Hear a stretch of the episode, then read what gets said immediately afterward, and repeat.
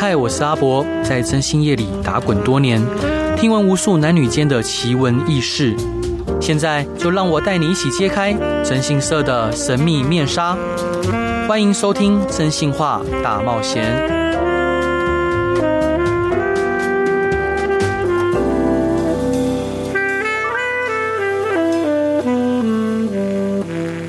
Hello，各位亲爱的听众朋友，大家晚安，欢迎回到飞碟电台，收听由我真姓是阿宅所主持的《真性化大冒险》。每周一到周五晚上十一点到十二点，用声音、用故事、用音乐陪伴你。今天邀请到的一样是昨天访谈意犹未尽的一位好伙伴，他是关韶文关关。嗨，你好，Hello，大家好，我是关韶文。关韶文关关是一位全能型的 YouTuber，然后他曾经是娱乐线的记者，然后同时另外一方面呢，他现在的 YouTube 也非常的红，然后他也出了自己的书，他的书名叫做《赶走穷人思维，靠自己成为富一代》。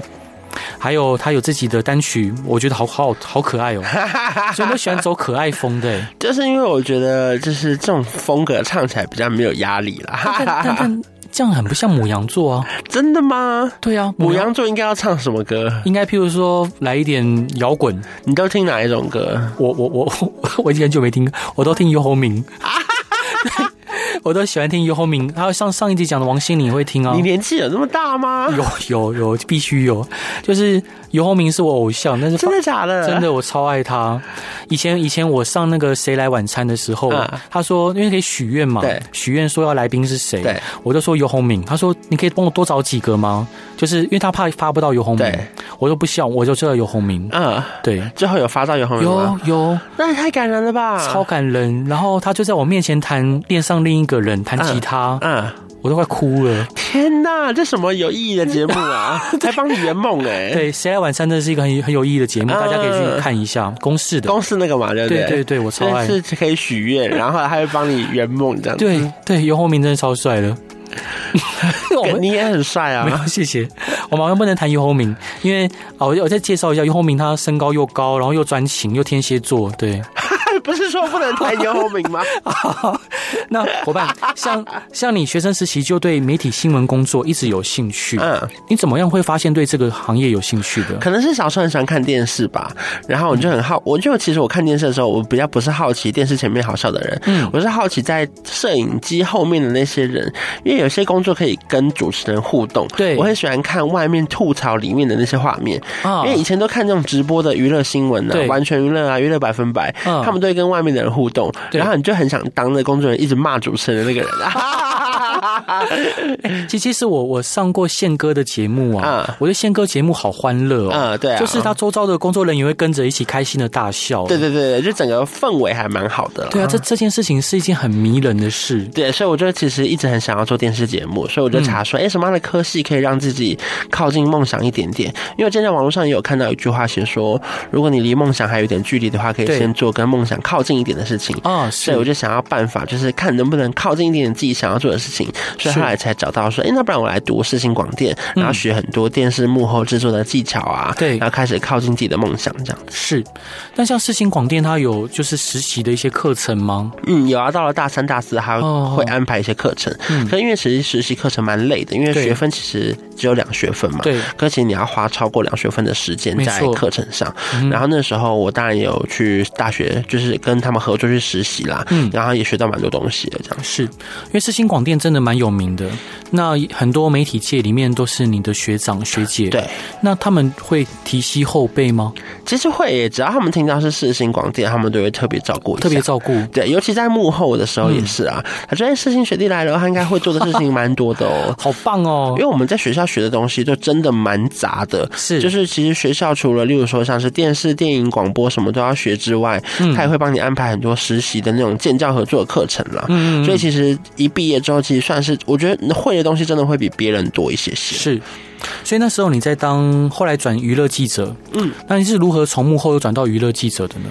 呃，其实我一直都做幕后的娱乐记者啦。哦，是是同一份工作，哦，同一份工作，对对对对，因为因为娱乐记者本身就是幕后的工作，是，然后他们每天就要去跑新闻啊，然后采访明星啊，然后剪影片啊，回来再想计划啊，这样子。是，那当从娱乐记者又如何去想说要往 YouTuber 发展呢？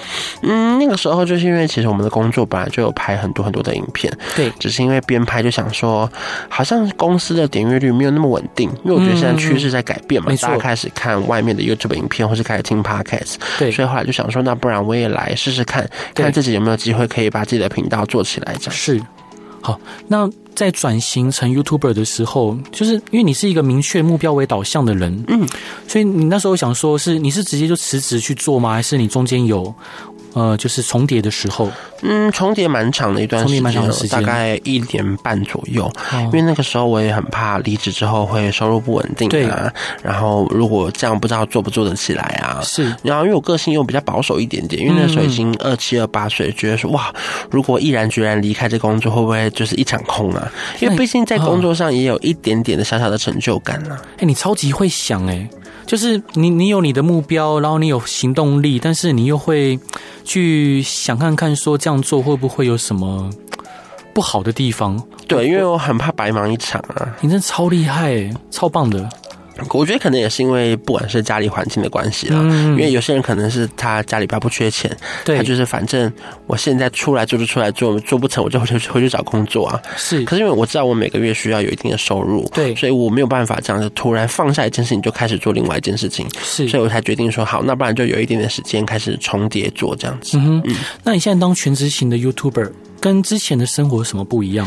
嗯，当然有好有坏啦。像是有好的话，就是说，对时间上可以自己比较好安排。对，因为我觉得像以前工作最累的就是，我不确定我明天几点要去哪里，我都要等到晚上收到采访邀请的时候才知道。哦哦，中午又有两场记者会，是，然后可能本来晚上跟朋友约吃饭，可是晚上突然又有一个演唱会的彩排，嗯、或是谁谁谁要练团开放媒体探班，嗯，那你就不你必须要取消你跟朋友约吃饭，然后就必须赶去工作这样子，所以那。时候每次约吃饭都会跟朋友说，我要确定我当天没工作我才去哦。是，然后后来朋友就开始不敢约你啊什么之类的。嗯嗯嗯。所以当 YouTuber 之后，就确实也比较自由，时间上比较自由啦。可是其实当然也是开始做了之后才发现，要承受的压力也蛮多的。对，没错。尤其是比较没有上下班时间，因为可能你下了班之后，就算不用拍片、不用剪片好了，其实你回到家还是在想新的计划，对，或是在整理明天要拍摄的资料，然后还要查一些受访者的功课啊什么之类的。的，因为我是一个很爱做功课的人，就是只要有要访问的话，我就要看完他以前的新闻报道的访问啊，对，或是要看去他以前有做过什么事情啊，是，所以每一次要如果要访问别人的时候，压力都会蛮大的。嗯嗯，天哪，你超。超棒的，所以各位听众朋友，我们总结上一集跟这一集，我们可以知道说关关是一个怎么样的人。第一个，他非常为目标为导向，然后并且他会呃尽力的去避免自己不喜欢的事情，嗯，譬如说他可能不想过怎样的生活，他不想要什么样，他就会尽力去避免。第二个、第三个，他非常的有行动力。譬如说，他就当刚刚分享的，如果说我们想要完成某些梦想，那我们就试着站到更接近这个梦想的位置。嗯，像他想要往媒体界发展，他就尝试让自己去读呃相关的科系，像是新广电，然后他会付出行动。然后第四个。他明确的会愿意为他的梦想去扎扎实实的想方设法的做功课。譬如说，他今天要访一个人，有些人像我今天就很准备的就不足。我只是，我只是，我只知道，我不是来聊天的，你不是吗？我只知道关关是可爱的母羊座，我知道关关是一个呃非常火红的 YouTuber，但是，是是是，但除此之外，我做的功课确实不不够多。所以，像关关他可以做这么多的功课，并且扎扎实实的一步一步的往前进，我觉得非常优秀。还有个第五个非常重要的一点，他并不是说像有些人，他可能有了梦想的目标，他就冲过去了。但是关关他会明确的评估说，我现在状况，我适不适合毅然决然这样做？对，因为我很怕突然就什么都没有这样。对对，就是这种呃随时都未雨绸缪的危机感，我觉得是现在很多时下的年轻朋友所需要的。对对，因为我们在追求梦想的同时，我们应该要顾好自己的生活跟周遭。就是我觉得现在很多人啊，还有自己想做的事情，可是他没有去平衡自己的能力到哪边，然后就现在跑冲啊冲啊。当然有时候其实有时候会成功哦，对。可是那种几率就是你你要看你自己能够取舍的事情有哪些啦，对啊，对。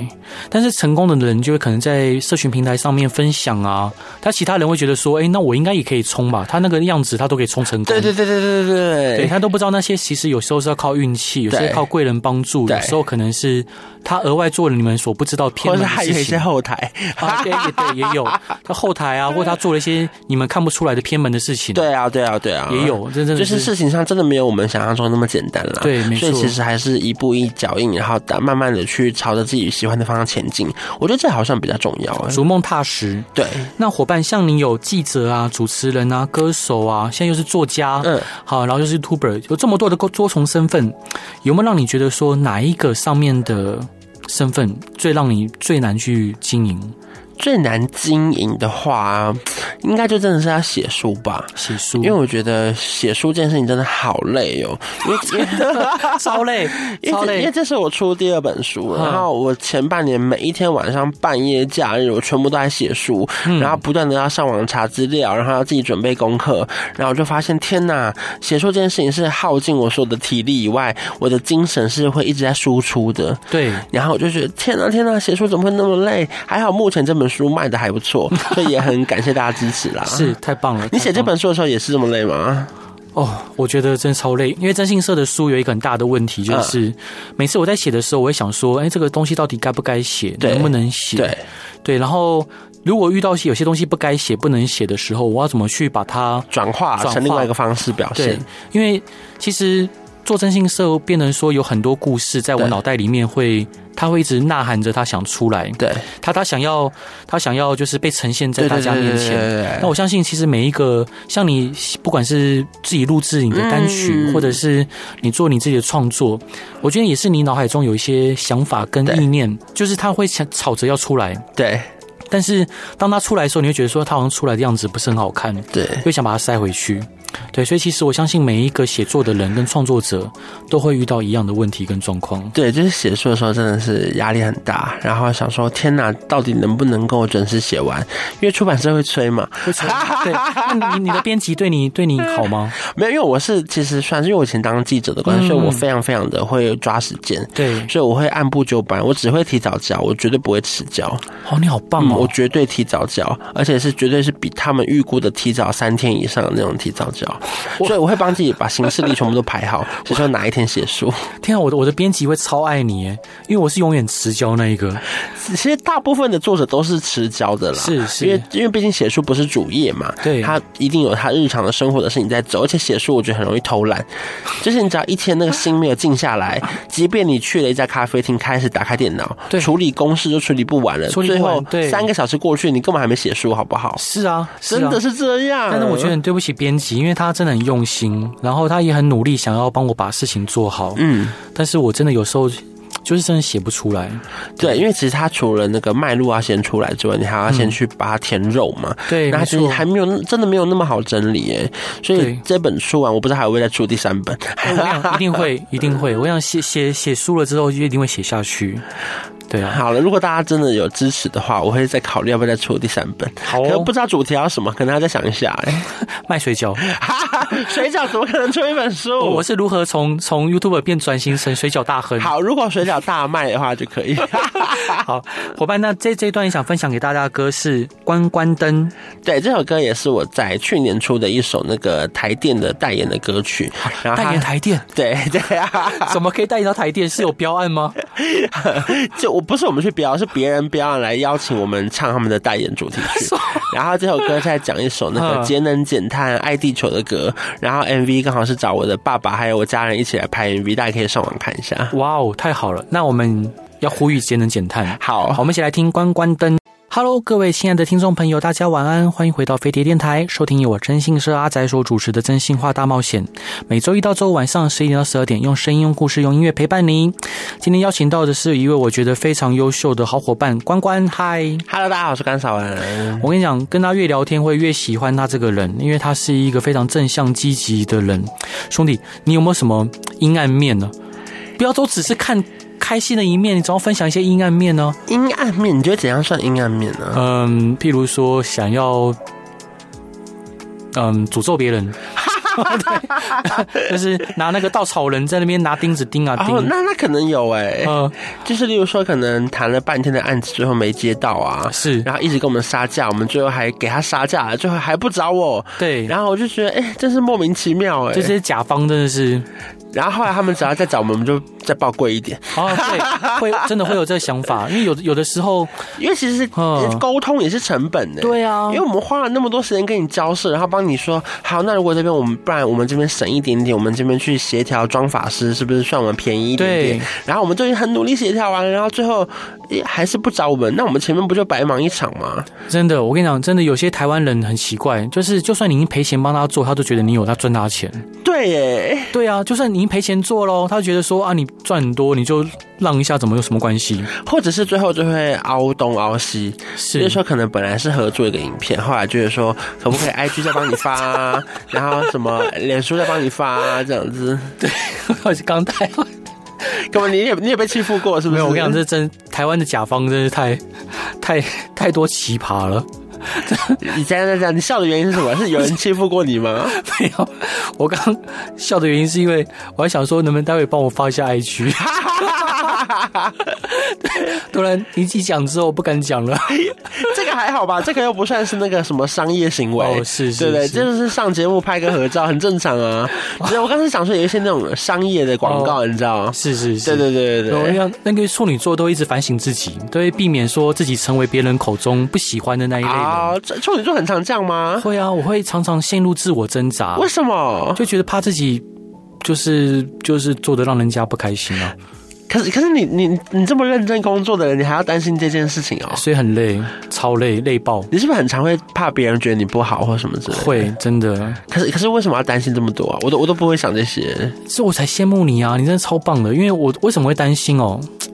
嗯，你是很怕被别人讲闲话，还是说怕觉得自己做不好？可能是可能是因为。小时候爸爸妈妈的关系，嗯，因为可能自己就算很努力做了，但是爸爸妈妈还是觉得不够好。哎，看你爸妈不是没有没有养你吗？是奶奶养你？对，他们是都爱工作，是不是？哎，因为他们离婚了，对。然后，哎，我爸比较不负责任，就是女朋友、老婆一个接一个换。嗯，那我妈妈有自己的家庭嘛？对，对啊。但是偶尔小偶尔有通话的时候，他。就是可能本来期待跟爸爸妈妈通话，嗯，但可能讲到的内容都还是，哎、欸，你哪边做不好，那边做的不好。他们也管太多了吧？他们都已经没有陪你长大了，还还还要管你做不好？哎，是，但但是但是因为因为我我但是还是会有如沐之情嘛，还是会希望爸爸妈妈认同，对，所以不断的就是更严格的要求自己。哇，你其实你长大的过程也很辛苦 哎、欸，是就是就是呃，会有很多扭曲阴暗的那一面，所以我才问说，伙、啊、伴，你为什么阴暗的一面？让我让我也能能能觉得哎、欸，好还好你也有，对啊，可能顶多就是真的像你说的那种诅咒人呐、啊，或者觉得哦，为什么问半天最后又没有要找我们，就很浪费时间呐、啊，就这样子，对啊，还还有哪一种觉得自己不够好吗？不、欸，比如说可能嗯，好了算了，我们跳过这一题。或或者是觉得钱赚太少，哎，是，可是这也不算阴暗面呢，就是要想办法赚更多的钱呢、啊。伙、嗯、伴，赚赚钱只是一个手段跟过程，那你最终的目的是什么？哎，我不知道哎，你这题问的很好哎，我跟你讲，超多人问过我这个问题。是啊，我后来发现呢、啊，赚钱是我的兴趣，兴趣就是我不知道我赚这些钱要干嘛哎。就是，就很多人说你要你要环游世界吗？还是什么？呃、对啊，我不知道哎。那你什么时候才要休息？对，很多人问说你要退休吗？嗯，然后我说，可是退休要干嘛？退休就不能赚钱嘞。比如说做做什么慈善啊、公益什么的。我我没有任何要干嘛的想法，哎，完全没有。我不知道哎、欸，我觉得可能是小时候就是穷怕了，嗯、对，就是因为，可是我觉得我当然也觉得这种心态要慢慢的调整啦、嗯，对，因为我觉得有这种心态最可怕是怎么样赚钱都会觉得不够，对，甚至不管今天赚五十万就想赚一百万，赚一百万就想赚一百二十万，就是我觉得可能要随着慢慢的调整，就要更有安全感，是、嗯，只是说我我也确定一件事情就是赚钱好像是我的兴趣，就是我觉得好像有点像是以前考试一样，因为你读很高的那个分数，然后老师就说 你很棒，你很会读书。我就觉得赚钱好像可以算是一种成就感吧，证明说我有一些呃自己有一些功用，或者是在这个社会这个市场上有一个价值在这样子。伙伴，那我冒昧挑战一个问题：嗯，如果你的你的家人或你的另外一半希望你多陪他，希望你跟他一起经营别的梦想跟兴趣，嗯，你怎么取舍？跟我觉得，我觉得可能可以取舍一些些，还一些。看看来是不太行。那所以他跟你吵跟你闹也没有用。我觉得要看他我们有没有互相理解，然后并且如果说这个梦想是我也认同，然后并且是需要这个时间去协助的话，我觉得当然可以考虑啊。只是说，因为可能一直也没有出现。这这件事情，不管是家人或是就是交往对象或什么之类的，所以我可能是一直把自己放在很前面的位置。哦，是是是，你觉得这样这这个人有一天会出现吗？可是因为像我标准也很高哎、欸，是就是标准越来越高。如果说你在收听这个飞碟，如果你对我有兴趣的话，是还在那边真有，是那你可以开出真有条件吗？没有啦，我觉得就是，我觉得因为我自己是觉得我现在蛮享受我自己一个人的生活的状态的，因为我觉得刚好就是工作完回家一个人也蛮好好，可以好好的休息的，所以就觉得还现在还蛮享受现在的状态的。伙伴，那我还是要再进一步再。步步进逼。如果有一天你可能再老个三十岁，嗯，然后可能六十岁了，嗯，如果如果你可能赚了很多很多钱，嗯，但是身边没有人照顾你，或陪伴你，或分享你的点点滴滴，嗯，你会不会寂寞啊？我觉得如果三十岁后可能会，哎，你说三十年后，三十年后，三十年后可能会有，对，但到时候到时候要找很很辛苦哎，要不赶快付诸行动。好啦，好，好啦，你这样讲好像对啊，也有点道理耶。是，好吧，那那在十年内我再努力看看。好，没问题。所以伙伴想请问呢，就像媒体产业啊，一直处于高压过劳的工作环境，是什么样的力量支撑你，就是继续往前迈进？但像我现在知道了，就是为了赚钱吗？没有嘛，那个当时不是为了赚钱的，我、哦、是现在才是为了赚钱。那那当时是为了什么？当时是觉得，因为自己在做很喜欢的工作，嗯，然后如果你可以访到自己很喜欢的明星，例如谁？很多啊，像是王心凌啊、杨丞琳啊、S.H.E 啊，是是是，嗯、还蛮多的。然后如果说你可以访到他，并且帮大家写到一个好还不错的报道，对，甚至他如果转发了之后，粉丝也会觉得说，哇，这篇报道写的好好好好哦。其实我觉得那是一个很无价的成就感，是。因为其实，在以前做媒体的时候，从来没有想过要靠这一行赚大钱。对，因为我确定媒体这工作是没有办法赚钱的。是，只是我觉得这份工作是我做过最好玩的工作。是，我可以去参加新的记者会、新品发表会，对，然后出入一些很高级的场合。对，即便穿的很邋遢，然后觉得自己根本格格不入。然后可是你还是可以到那个地方去采访很多艺人的时候，就觉得哇，其实也可以提早认识一下这个大家在就是在玩些什么事情这样子。对，所以算是一份很有趣的工作。所以这个问题本身是要问您说是如何去克服这高压环境，但我们现在大概知道，因为那是你的兴趣，对，那是你的志业，对，所以你觉得甘之如饴，是，然后你就觉得哎，好期待下次可以再遇到这个明星啊，或者可以再更了解他这次作品背后有什么样的故事啊？对对对。那从幕后转到幕前呢？以前都是你在专访别人，那现在变成被专访的对象，你有有什么样心境上的转变吗？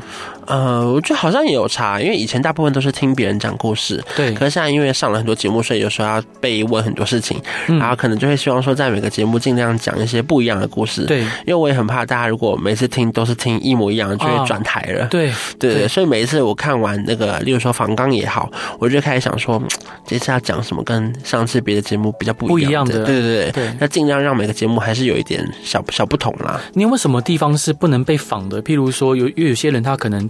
对自己的私生活啊或家庭比较保护，嗯，所以你有什么地方是不能被访的吗？然后我现在讲完，你就会访吗？我我我是那种很尊重别人的，你放心。还好哎，因为以前以前我觉得最最少聊的应该就是买房子的事情。对，因为前三年我买了房子之后，我都跟别人说我是租的，嗯，然后所以大家问的时候，我都假装说啊我是租的，我是租的。可是为什么？因为那个时候就想说，我想要把这一切的经历都真的走过一遍，因为我不想要突然买了一间房子就跟大家说，我买了一间房子，好像说你很会赚钱，赚很多。可是其实我也没有赚很多钱。因为大部分都还是贷款嘛。对啊，我只是想要走完这些经历之后，知道自己为什么选择是这样，然后把它累积成一些故事之后，再把它写到书里面。嗯，然后我觉得比较完整的时候，才可以跟大家分享。是，嗯，像像你进 YouTube 啊，一定会像像我自己会看说，哎，公司的粉丝团有没有往上增加？嗯嗯，有增加的时候会觉得，哎，好开心，我今天是做对了什么事情？是，但如果说没有增加，甚至往下掉的时候，有时候，我是做错了什么？你。你会这样吗？我觉得刚开始的时候当然会很在意啦。例如说每一天都会一直看留言，对，只要影片一上就一直刷，看有没有新的留言，会不会被骂啊，或会不会 会不会这支影片很好笑。可是到现在，因为已经其实三年的时间了，好像就没有那么在意外面的声音了。我觉得好像只要做好自己的事情，然后知道自己在干嘛，我觉得这好像比较重要。这好像是你的人格特质诶，因为如果是别人，好像会在意。对，可是因为毕竟三年，其实我自己觉得也蛮久的了。嗯，我没有做过这么久的工作过诶，因为这这份工作对我来说也是一个工作嘛。嗯，对，就除了补习班打工那四年之外，我后来电视台就是两年、三年、两年、三年这样子，所以目前为止这算是。我做最久的工作，嗯，可是这工作好像没办法离职哎，是，就是，就其实这也是我人生的新的困扰之一。那个离职表也不知道跟谁交，对对对，对。就是我也不能离职，我也。就是我不知道这工作最后会变成什么样哎、欸，嗯、所以硬要讲说困扰哈，我觉得就需要一个答案呢。是，对，伙伴，像上上一段你分享那首歌啊，关关灯、嗯、是这关关灯，除了是台电就是找你们来做的歌以外，它有什么样其他故事吗？嗯，因为我小时候就很想要唱一首广告歌，对，虽然说唱歌不好听，可是还是有一个就是心中的唱歌的梦想。广告歌，对对对对，所以之前呢，我在。在三十岁的时候发了第一首歌，叫做《一加一大于二》嘛。对。然后后来呢，就希望说好，那如果说大家有机会听到我唱歌的话，说不定会有人来找我。对。其实没想到，就是过了几个月之后，真的就收到了台电的邀请。嗯。然后就觉得说，哇，这真的是一件非常非常励志的过程。对。因为当全世界没有人相信你可以做到一件事情的时候，嗯，你自己先花了钱去做了一首歌，是然后跟大家证明说，哎，你可以做到哎。然后这个世界上居然有人相信你做得到，嗯，即便一开始他们来问的时候，我也觉得说，哎、欸，是不是开玩笑啊？怎么可能要找我？因为台电那么大的公司、欸，哎，对，是这合理吗？嗯、然后后来他们就说，哦，没有啦，因为他们没有钱找别人。没有，当然也不是说没有钱啦，就是他们有限的预算里面，希望说可以做到一个最好的广告的效益。对，所以后来我们就有很顺利的合作。那也就是刚刚大家听到那种关关灯，我自己觉得蛮有意义的，就是很想要跟大家分享，就是如果你有什么想要做的事情啊，你一定要现在就出发。然后你要让大家知道你可以做到，因为我觉得现在很多年轻人呐、啊，哎，很容易抱怨，对，还会觉得说自己怀才不遇啊，对，说我没资源，我没人脉，别人有什么，对，然后你就觉得自己是千里马，怎么没有遇到伯乐啊？对啊，很想跟他们说，你们根本就不是千里马。是奴马，最重要的是自己要先开始啦。对，你要让大家知道你可以做到这件事情。那我觉得吸引力法则嘛，是你做了之后，很多人就会来找你。我觉得也有更好的成绩会出现在大家眼前，这样太棒了。反正总之做了再说嘛。对啊，那伙伴这一段你想分享的，竟然是五五六六的《我难过》，因为想说分享一首你比较听过的歌。对不起，我想这首歌当然是因为这是这么红的神曲，神神曲。对，那个五五六六不能亡。对对，五六不能亡。好，我们一起来听五五六六的《我难过》哦。亲爱的听众朋友，大家晚安，欢迎回到飞碟电台，收听由我真心社阿仔所主持的《真心话大冒险》。今天终于又来到最后一段啦！今天邀请到的是我觉得非常优秀的一位好伙伴，关韶文关关。嗨，你好，Hello，大家好，我是关韶文。真的，各位，如果你越跟他聊天，你会越喜欢他。我发现你的工作很累，哎，哦，你每天还要录一集，然后你还有你的正职工作要做，哎，对，很那位征信社的事情千头万绪。那你一开始为什么会来主持这个节目啊？爱呀，就像你一样啊，你你你喜欢你喜欢媒体工作，所以你就来去尝试。嗯，我从小因为爸爸妈妈都不在身边嘛，奶奶早睡啊，然后因为小时候摸妈妈头发才睡得着，嗯，他爸妈离婚后我睡不着，我就一直失眠，嗯。那失眠的时候陪伴我的就是收音机，真的好酷哦！对，收音机里面有呃，那时候还没有飞碟电台，嗯、那个台北之音的黎明楼，嗯，还有光华广播电台跟复兴广播电台的广播剧。那时候没有飞碟电台哦，那时候还没，因为飞碟电台是二十三，那时候还没还没有。哦，你年纪稍长，对，稍长。是啊，所以呃，当当其实能有这个机会。就是来广播室，然后看着这个收音收音的麦，其实我都觉得是在朝圣的，很酷哎、欸。对啊，其实跟伙伴你刚刚讲的，其实我都能理解，就是我们朝着自己想要的东西一步一步往前进。所以后来你就立刻答应说好，你要来主持这个必须必须。那你中间有压力很大吗？因为它是一个算是带状哎，你等于要准备很多内容，要说出很多东西，还要准备很多故事哎。可能我我我本来就蛮爱讲的，嗯嗯，对，只是确实也会有江郎才尽的时候，嗯，但。嗯，所以说才会请各个好伙伴来帮忙，就是当来宾受访啊。对，因为其实访问人的时候，呃，我会比较轻松，就可以聊比较多故事。对，我可以聊他的人生故事，可以聊他的书。对啊，那各位跟各位听众朋友，还是要再次推荐，就是呃，关关这本书《赶走穷人思维，靠自己成为富一代》。这本书，原神出版的。对，这是这本书来讲说，就是我觉得很平凡的上班族啊，或者固定薪水的小资族啊，对，其实都有办法存到第一桶金、第二桶金，甚至是买下第一间房子。是，因为我觉得以前在比较年轻的时候，其实真的不敢想象说，真的有机会可以买房子吗？真的有机会有搬出家里的一天吗？当然说，我家也很舒服啦，只是因为毕竟是老公寓嘛，嗯，就是老公寓就是会有一些限制，例如说可能没有人帮忙收包裹。对，或是要追垃圾的车，对，或是那个还要冲下去拿那个邮差的挂号信，对，不然邮差骑车就跑掉了。对，就是因为其实工作的环境的改变，可能像有时候我们熬夜剪片，我可能想要睡晚一点点，嗯，那早上就会不断被打扰。对，那当然还有，例如说我们很常在家里面拍片嘛，对，那因为其实你知道老旧的公寓都会有很严重的那个。遮雨棚的那个滴滴答答滴答，对，就明明就是很小的雨，可是听起来就像台风天一样。是，然后那个又没有气密窗，对，所以其实我们只要以前要拍片的时候，外面只要下大雨，我们里面收音就会非常非常非常差。啊，对，没错。然后我就觉得说不行不行，不能再这样下去了，我得去找一个新的空间来好好的支撑我这个事业。对，毕竟以前一开始是在当记者兼差，在家里面简单拍一拍，我觉得 OK。对，可如果它变成我一个很正直的工作的话，我不可能在偶尔。又要下雨的情况下，又要跟受访者说：“哎、欸，我们今天下雨不拍了。”这也是尴尬。是，所以后来就想说：“好，那不然我就去找一个空间，看能不能找到属于自己的房子。”这样子。对，而且伙伴，你的目标导向真的非常明确。那在这段过程里面，我想问，就是有没有什么事情让你觉得遗憾？或者是觉得没有完成的，你说找房子的过程，还是我的人生的过程？呃、对，到目前为止三十一岁、三十二岁。嗯嗯，因为其实现在走下来啊，毕竟严格来说，我还算是个中小年轻人吧，嗯、就是还没有到真的太大，所以我觉得，如果要说遗憾的话，就还好，是因为我觉得我现在都还来得及去做，是对，所以目前好像还好，可能就因为嗯，硬要讲的话，可能就是如果可以早几年戴牙套的话，应该更好。啊，对，我也是这样子，因为因为我真的想很久，然后到去年才开始戴牙套。我其实你比我早，我到现在还在戴。你你现在开始戴了吗？对，我现在开始戴了，戴隐适美。啊，是啊，你有你现在戴？我我现在没戴，因为上广播怕自己咬字不清楚，我就把它拔下来。所以你平常上完广播会把它带回去？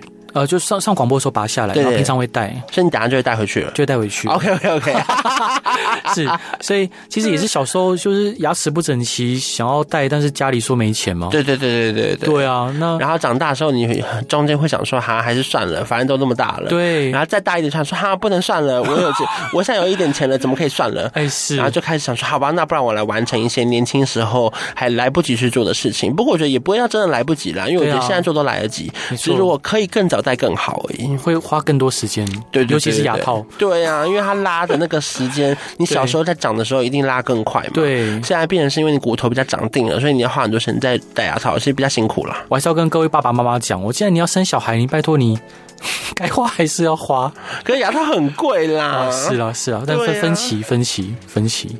那个，我我还记得那时候小时候想要学爵士鼓，嗯，然后因为我太喜欢打鼓了，我觉得鼓鼓是一个音乐的一个。音乐的骨骨干，然后，但是我爸听说，听到说我跟奶奶说想打学打鼓，他冲回来说要打我，对，我说他终于回家，居然是为了打你吧？对，就就为了因为我想学爵士鼓，想打我这样，我我心里想说，我我爸爸他就是每天都跟就是就是吹金钻玉啊，然后常常换不同的车，然后让我跟奶奶过得很辛苦，然后因为我想学爵士鼓，竟然要打我。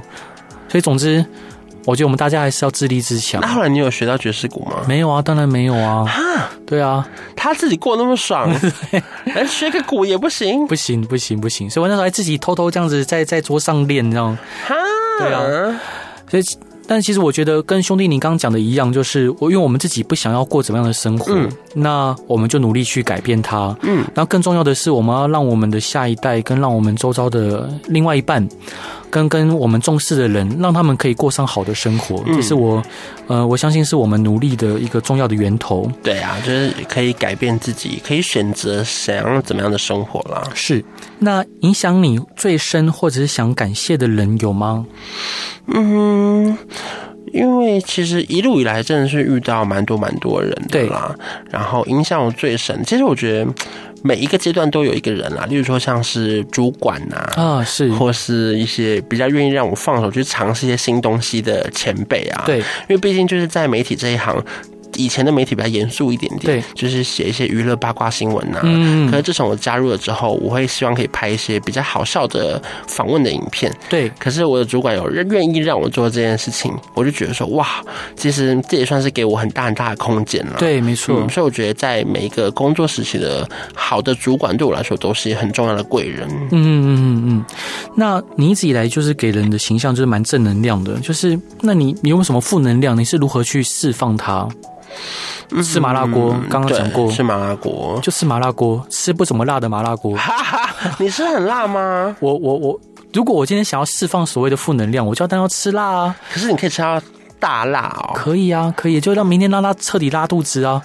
所以你是吃很辣的？因为我平常不吃辣，但是如果是要为了释放压力，我当然要吃大辣。哦，可是我是每一餐都吃辣。你每餐都吃辣？就是吃个肉跟面，我也会加辣。可是我我没有办法吃大辣，就加一点点那。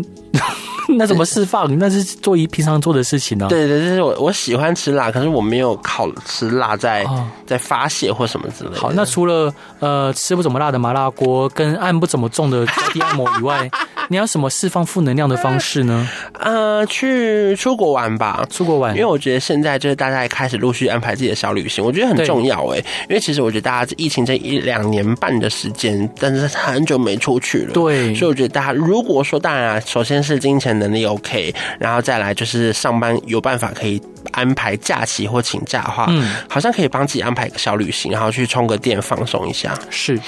那如果出国的话，你想要去哪个国家？接下来，其实我前两个月已经去了好多地方，哦，好好，我去了泰国啊、韩国啊，然后接下来可能想要去日本，就是因为其实说实话，我还是没有办法放下我的工作太久，嗯，所以就是这种三四天、四五天，我好不容易瞧出来，我就觉得那不然我先去吧，先去吧。可我当然希望，如果在未来有一天可以去个欧洲二十几天呢，或是三三十天，天啊，超迷人的。可是，可是我因为我。我好像暂时放不下我在台湾的工作，因为工作邀约还是蛮多的嘛。对，我觉得五天对我来说其实已经很奢侈，已经很奢侈了。对，所以我就觉得，如果说有些小小的梦想的话，就是到时候如果我可以不管这些，我不知道我要什么时候可以不管这些，然后应该现在就可以了吧？不行哎，我不我不敢哎。嗯，为什么不敢？因为还有很多台湾的工作要做啊。那就我没办法跟他说，我都不做。那暂暂暂时就是不接案了，就到到现在为止。然后后面后把现在的消化消化呢？不行哎，我不行，因为我因为因为我还有员工要养啊。然后我就觉得好像还是要有新的收入才有办法支撑。真的，老板不好当。对啊，真的我哎，如果可以的话，我也不想当老板。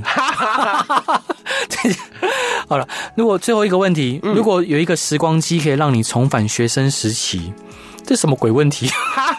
就不会有时光机？对，你会想跟那个实习的自己说什么话？说什么啊？可能就是要告诉他说，其实现在的辛苦都是很值得的，一定要勇敢的撑下去。因为我真的花了太多时间在打工赚钱，嗯，然后我也没有好好享受我的大学生活。是，其实所有人去夜冲夜唱啊，我其实什么我全部都没去哦，完全没去，我都在打工。我也懂，就是我唯一参加的只有那种讨论报告，我才会参加，是，就是跟学业比较有关的。不然如果是游乐类型的，我几乎都没有参加。是，嗯，我完全能理解。所以我其实现在回头看也觉得说，哇，其实想想也蛮辛苦的，居然就这样撑过来了，就是没有。抱怨太多了。是，嗯，但但是有些东西过了就永远再也无法体验了。对啊，现在我们去当大学生也也嗯对。不过你叫我重选一次，我可能还是会这样打工哎、欸。我知道，因为我觉得这样的成长环境跟背景，我觉得包含在那个时间十八到二十二岁的工作里面学到了好多好多。嗯，不知道一个工作可以面对那么多家长，因为那个时候对学生家长对我们来说已经大了二十岁了。对，就是十八岁他就是振振有词的跟家长说没有，我们就是这样，然后跟他介绍那些课程啊。我觉得那是一个很大的成长的过程。我觉得包含到现在，就是说在访问别人的时候，你会更。认真去听他们的需求也好，对，我觉得这那份工作对我来说是很无价的。是，嗯，所以如果能回到那时候，你会拍拍那时候的自己，说你辛苦了，但再撑一下，很快就会过去了。对，是，感谢伙伴你这么正向而且有意义的分享。那各位亲爱的听众朋友，如果有任何想问的问题、想分享的案例或想听的案例，都欢迎来到真心是阿仔的粉丝团与我留言跟分享。那今天再次谢谢这位好伙伴关关，谢谢。那最后想分享的一首歌是什么歌呢？是我的歌叫《大男人》，也是前两个月推出的歌，就在讲说，如果说你有跟别人不一样的地方，或是你身形太大了，你也不用担心，你就做你自己吧。嗯、做自己，做自己很难呢。我好羡慕可以做自己的人哦。那各位听众朋友，那今天就到这边喽，大家晚安，拜拜，拜拜。